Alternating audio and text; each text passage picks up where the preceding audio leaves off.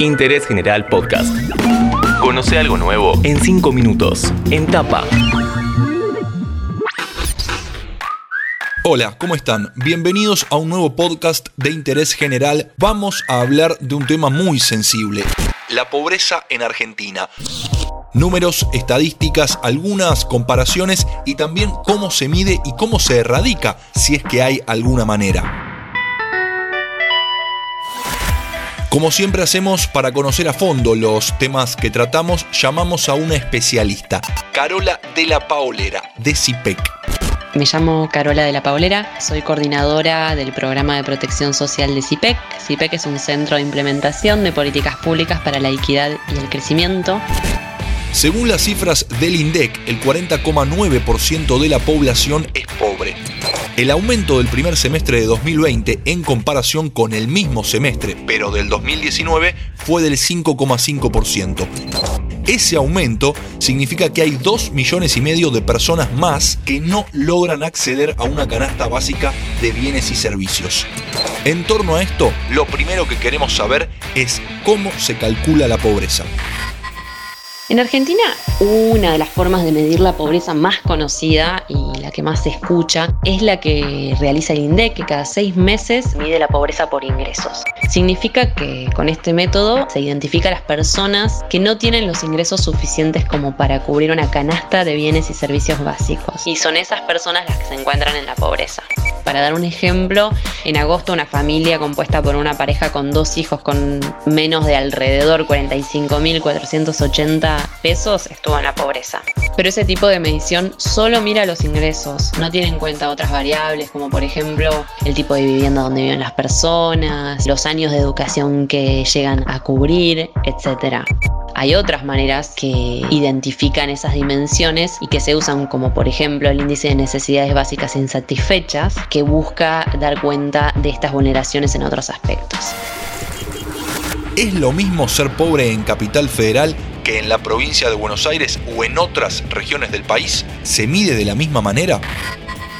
La pobreza es un fenómeno que presenta diferencias a lo largo del territorio del país. Si otra vez volvemos a usar la medición del INDEC que mide pobreza por ingresos, en el primer semestre en Cava la pobreza alcanzó al 17% de las personas, mientras que en otras regiones como por ejemplo el conurbano bonaerense o el noreste presentan niveles mucho más altos. La pobreza se mide de la misma forma porque eso permite que uno pueda comparar la pobreza en Cava con la pobreza en el conurbano o otras regiones del país. Lo que cambia son los valores de las canastas básicas, estas que marcan el umbral de la línea de la pobreza, porque se considera el diferente poder adquisitivo que tienen las personas en distintos lugares. También acá es importante quizás recordar que la pobreza es algo que excede a los ingresos y que implica vulneraciones en otras dimensiones, como por ejemplo el acceso a la vivienda, pero también la cercanía a servicios públicos.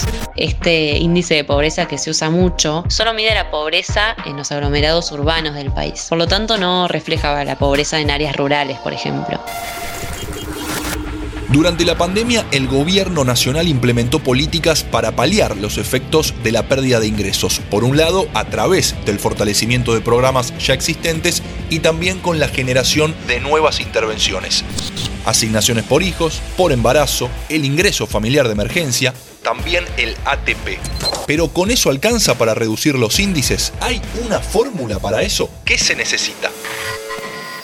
El gobierno en este momento llevó a cabo políticas que fueron centrales para mitigar los efectos de esta crisis. No alcanzan para revertir los efectos de una crisis tan aguda. La recuperación de la actividad es un eje central, pero además se tienen que llevar a cabo otro tipo de políticas que tienen que ver con el acceso a la educación, a hábitats de calidad, políticas de cuidado para los hogares con niños, niñas y adolescentes, que son los hogares que presentan niveles de pobreza más altos y políticas que potencian el acceso de las personas a empleos de calidad. Todo ese conjunto de políticas son centrales para reducir la pobreza en el país.